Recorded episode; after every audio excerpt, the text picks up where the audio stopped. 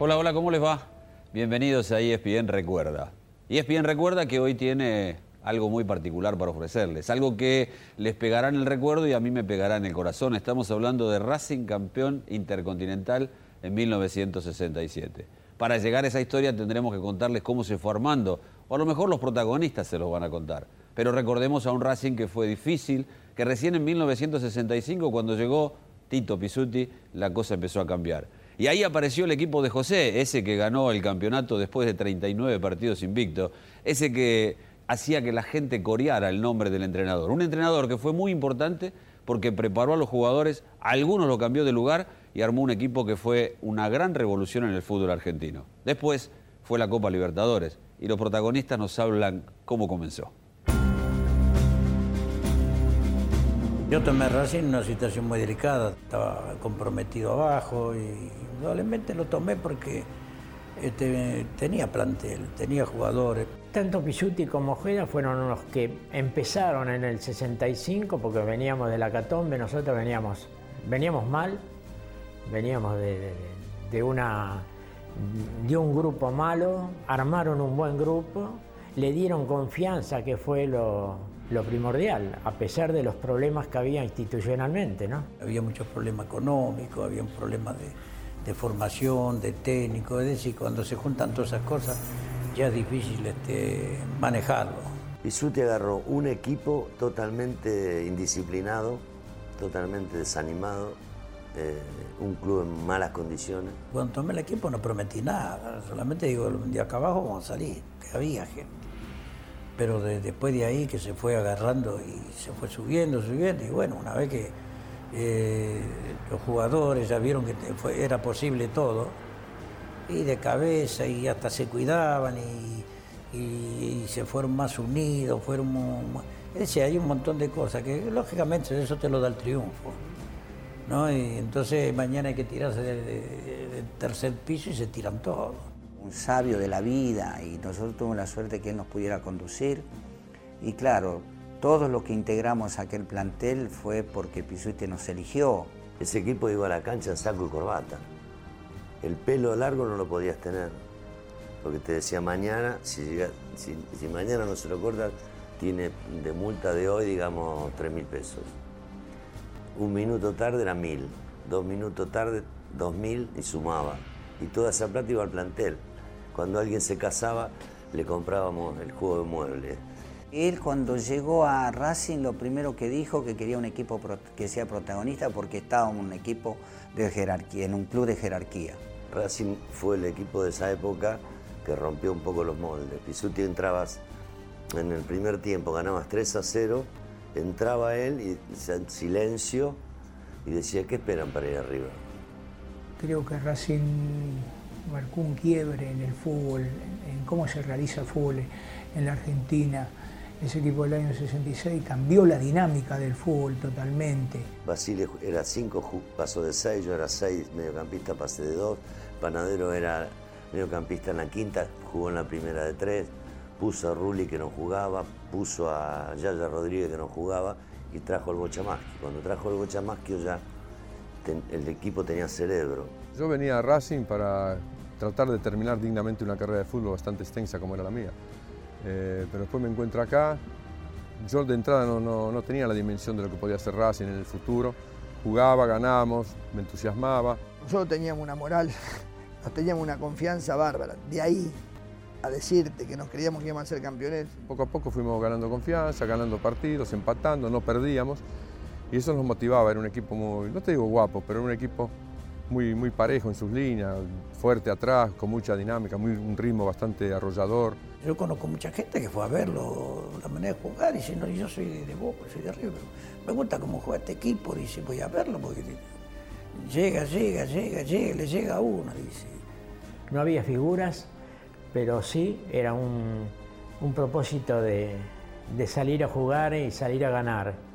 Eh, tal es así que le transmitíamos a la gente, porque al conectarnos con la gente, eh, nos, transmitían ellos que partidos que por ahí íbamos perdiendo y que la gente estaba tranquila, que lo, sobrepasábamos. ¿no? Tenía una gran personalidad ese plantel, una gran personalidad, eh, se conjugaban bien, había quienes aportaban cuotas de sacrificio y de esfuerzo, o de lucha, había quien tenía su cuota de, más calidad, había quien tenía, ya te digo, era un equipo. En esa Copa Libertadores de la cual hablaban los jugadores hubo un hecho puntual. Cuando Racing tuvo que ir a jugar a Medellín, tomó un avión. El avión tuvo un pozo de aire de más de mil metros y los jugadores estuvieron a punto de sufrir, bueno, una tragedia. La tragedia pasó a ser casi como un milagro, como una fuerza espiritual que hacía que los jugadores pensaran que a lo mejor el destino les decía que tenían que ser campeones de América. Se salvaron de milagro y después consiguieron un equipo que también milagrosamente iba a llegar a la gran final y a ganar la Copa Libertadores de América. Eso ocurrió el día 28 de marzo del 67. Nosotros teníamos que volar de, Medellín a Bogotá y el tiempo estaba feísimo. El avión que nos tiene que llevar no baja por la gran tormenta que había, entonces tomamos un avión chiquitito se mueve muchísimo, un baile impresionante. Y apenas salió ya empezó a temblar en el aire. Y bueno, y los rayos sacarlo de la, de la oreja, por la ventana. Es, una situación muy, muy, muy especial. A los 10 minutos de entrar era una cosa que parecía que se venía abajo y que se iba en eso. ¡Paf! Y no se partió de milagro. Yo dije, nos matamos, Pisuti dijo chao, qué sé yo, esas expresiones, algunos lloraban, ¿no? Bueno. Porque el avión no era lo que se movía solo, sino que en un momento determinado eh, se produjo un vacío, que el avión comenzó a descender vertiginosamente. Y al caerse la zafata queda pegada prácticamente en el techo. Y como en ese tiempo las cosas que uno llevaba no, no hay como ahora cerrado, era todo abierto, volaba todo, flotaba todo. Se pegaba en el techo las máquinas de escribir de los periodistas, las corbatas. El avión cayó como 500 metros. Era un pandemonio un total, volaba de todo, gente, bolso, cámaras de, de fotógrafo. Se me zafó el cinturón de seguridad, golpeé mi cabeza contra donde iban antiguamente el equipaje, sí, esa bandeja partí la cabeza, me senté y el avión seguía bajando. Entonces el piloto dice que después le pegó un golpe de timón y, pudo enderezar y, salió. Se normaliza el avión, va un poquitito así y se dobla todo, otro susto más. Después se, normaliza y los últimos 15 minutos ya vimos las estrellas, que sé yo que no. Cuando llegamos a, Bogotá, este, ambulancia, bomberos, eh, por ejemplo, yo no podía bajar porque tenía las piernas que no me podía mover. Rulli que no lo podíamos, este, quedó todo contraturado, no hubo manera de sacarlo del asiento, que tuvo que sacar así y sacudirlo. Llegamos al aeropuerto, todos besaban la tierra, lloraban, dramático fue. No estábamos acostumbrados a, a problemas en el aire, ¿no es cierto? Que, como digo yo, en el aire no se queda nadie, se, se vienen todos abajo. Y viajaban unas cuantas mujeres de Racing, la esposa de Sacó, la esposa de, de Ramos Ruiz, la de Perfumo, cinco o seis mujeres y eran las más guapas, pues empezaron a cantar y ya lo ve, el equipo de José, salimos campeones y no nos pasó nada acá, que esto, que lo otro, más guapa que nosotros, nosotros estamos todas así. Fue terrible. Como nos salvamos, yo pensé que íbamos a ser campeones del mundo. Porque digo, si nos salvamos de morir acá, el destino está para que seamos campeones. El Celtic le había ganado la Copa de Campeones al Inter de Leño Herrera, nada más y nada menos. El Celtic de Escocia, primera y única vez que fue campeón. Y tenía que jugar frente a Racing. Un equipo casi desconocido para Racing, pero había que jugar en Escocia y fue un partido muy duro donde Racing perdió 1 a 0. La vuelta en Avellaneda era la gran expectativa, a ver qué hacía el equipo de José. Y lo pudo ganar. Lo perdía 1 a 0, pero un gol del Toro Rafo y otro del Chango Cárdenas lo dieron vuelta y encendieron la esperanza. El Celtic era un equipo que acá no lo conocíamos, no teníamos referencia. Yo la referencia que tenía, me, un día encontré a Di Stefano, no sé qué pasó, estuve con él en la cena y le pregunté, digo, mira, ¿qué tal? Me dice, mira, pasé campeón de Europa, tiene que ser muy bueno. No bueno, muy bueno. Teníamos fotos de los tipos este, y, y, alguna carpeta, pero no había, no lo veíamos. No íbamos con pleno conocimiento del adversario que íbamos a tener como para medir nuestras posibilidades eh, con ellos. Conversé con Toto Lorenzo. sí, todavía me quería hacer unos dibujitos, no, para, dame una referencia. No, dice muy buen equipo, muy buen equipo. También tiene muy buenos jugadores, atacan bien. El Celtic fue un equipo, un equipo brillante, porque de, de equipo de Europa, de la zona británica, fue el primer campeón de Europa, eliminando al Real de Madrid, al Bayern Múnich, a todos los grandes equipos de, de Europa. Hacían 5 o 6 goles por partido. Era un equipo compacto, era un equipo fuerte y que jugaba bien. Bueno, fuimos y nos, ma- nos mataron a pelotazo. Tenían ese Johnston, un punterito coloradito y y chiquito. que- y nos metió un gol de córner, mirá, con, con el, re- con el- el- el recurso nuestro. Pero faltando 5 minutos casi le empatamos. Una pelota que le llegó al Yaya Rodríguez, la tapó el arquero, que podíamos haber terminado 1 a 1, ¿no? Pero de todos modos, nosotros eh, nos pareció que era factible en la revancha ganarlo. Y encontramos en el aeropuerto de Roma a, a Sibori. Entonces se puso a conversar con nosotros, sobre todo con Maschio, con el cual tenía más relación en realidad que con nosotros. Y nos dijo, y le dijo a él, que si, no- si nosotros habíamos sido capaces de mantener un resultado de 1 a 0, que casi era un empate, no tenía ninguna duda que nosotros íbamos a ser campeones de- del mundo. No fueron nada del otro mundo. Y yo decía, ya no. Y vos sabés que salimos de allá y el Ero Herrera dijo que, dijo que campeón salía Racing. Porque decía, ya no gana el séptimo. El convencimiento era pleno que en Buenos Aires, en nuestra casa, nosotros este, podíamos multiplicar eh, lo que íbamos a ofrecer y bueno, ya de por sí el resultado 1 a 0 del partido anterior te entusiasma, no, no te mete temor. Cancha llena, este, impresionante. Teníamos que ganar porque si no quedábamos fuera. El empate no nos servía. Cuando vinieron acá, y bueno, hay que hacerlo enojar porque estos tipos al, al minuto, no sé, al minuto, a los cinco minutos, penal para ellos, gol. Eh, estábamos perdiendo 1 a 0. Pero me acuerdo la charla de Pisuti cuando dijo que, bueno, sabemos que el protagonismo que tenemos nosotros, tenemos un marco brillante que es la gente, estamos en nuestras canchas y lo que hay que ganar. Él siempre quería ganar. Seguimos fricción, mucha fricción, ¿viste? Ese- Aquel fútbol permitía el reglamento también. Y se enojaron los tipos. Perdieron 2 a 1. Toro Rafa hizo el primer gol, el Chango hizo el segundo. Se mataron a patada. Que ve los dos partidos, dos, dos, este, dos terrores. Pero eh, para salir campeones hay que jugar así. Hombre ellos, hombre nosotros. Jugaban ellos, jugábamos nosotros, pero tampoco nos achicamos jamás. Pero eran así esos partidos. Y fue una emoción enorme, pero una emoción contenida porque nos faltaba el broche final, que había que jugar el tercer partido a las 72 horas. Y llegó la final, el día de la final, el 4 de noviembre de 1967. La llegada a Uruguay, eh, el público que en realidad no estaba a favor de Racing, sino que estaba a favor del Celtic, porque claro, aquella pelea con Nacional de Montevideo había dejado algunos rastros que a la gente de Uruguay no le había gustado. Racing tenía una partida muy importante, tenía que jugarse para ver si podía lograr el primer título para la Argentina a nivel intercontinental. Y el gol del Chango, ese gol maravilloso, hizo que la historia terminara de la mejor manera. Cuando llegamos a Carrasco, de Carrasco, nosotros paramos en el Hotel Posito. De Carrasco a Posito, cuando íbamos en el micro, banderas verde y blanca, ¿no? que no tiene estado Escocia en Uruguay. Ahí nos dimos cuenta que eran contra, a pesar de que como jugaba Chavay, que iban, nos iban a respaldar. Conozco perfectamente la mentalidad de- de- ¿no? del, del uruguayo aficionado al fútbol, ¿no?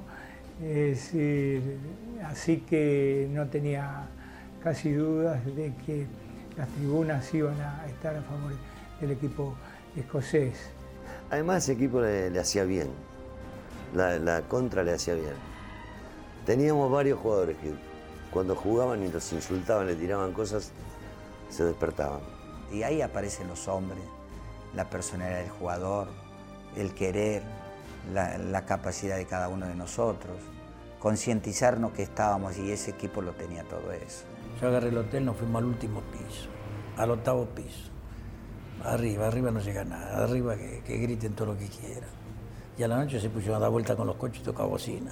Yo creo que todos teníamos conciencia de la importancia de ese partido que íbamos a jugar y de, lo prestigioso para todos, ¿no? para todo el fútbol argentino, que iba a ser conseguir un título de esa magnitud. Yo a los jugadores dije, mire, llegamos hasta acá, ya basta, yo, yo me estoy re que conforme, ahora falta un paso. Viste, siempre hay que poner la picana, porque si no nunca va. Falta un paso más, bueno, ah, los jugadores con su entusiasmo que tenían, imagínate. Cárdenas, abierto Maggio a la izquierda. Cárdenas.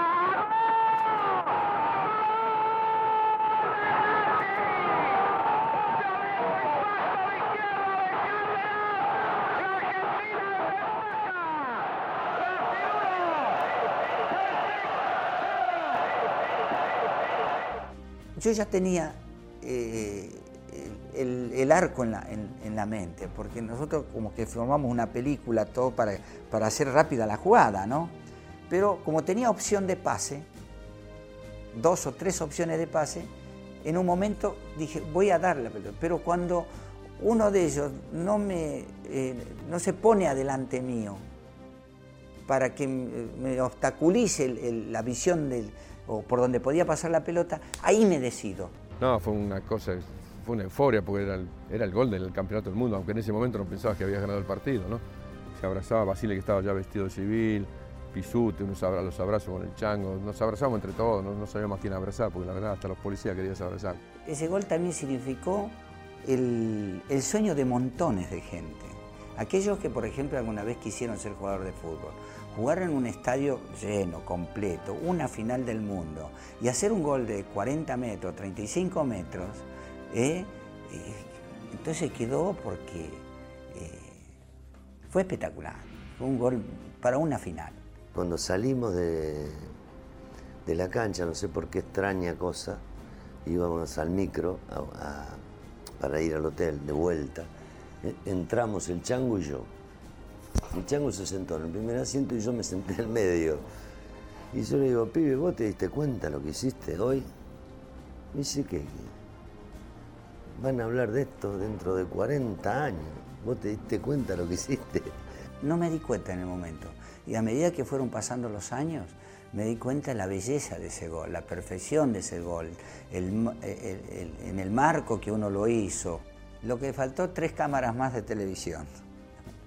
Porque hoy yo te digo de verdad, los envidio, ¿no? En el buen sentido de la palabra. Haces un gol y te sacan cuatro cámaras de distintos ángulos. Y por suerte tenemos esa película y creo que de 40 a 50 metros. Después lo hicimos practicar durante un, un rato, lo- cuando empezaban los entrenamientos, le decíamos, Chango, bueno, patea, le marcamos un lugar sin arquero y sin contrario, no la metió nunca. Pero metió esa que era la que hacía falta, la necesaria. Parece que estaba manejado ese día todo. Y se la clavó de arriba en, en la punta izquierda, imagínate, un golazo bárbaro. Y bueno, y con eso salimos campeones. Racing campeón del mundo. Racing le da a Argentina el primer título mundial en fútbol. Esto ya es inenarrable. Yo sé que nosotros conquistamos el mundo. En- por primera vez la Argentina, eh, por ganar aquel título, fue eh, noticia de- en el mundo de, de aquel, de aquella hazaña. Creo que para mí fue el, el hecho deportivo de mayor magnitud que viví.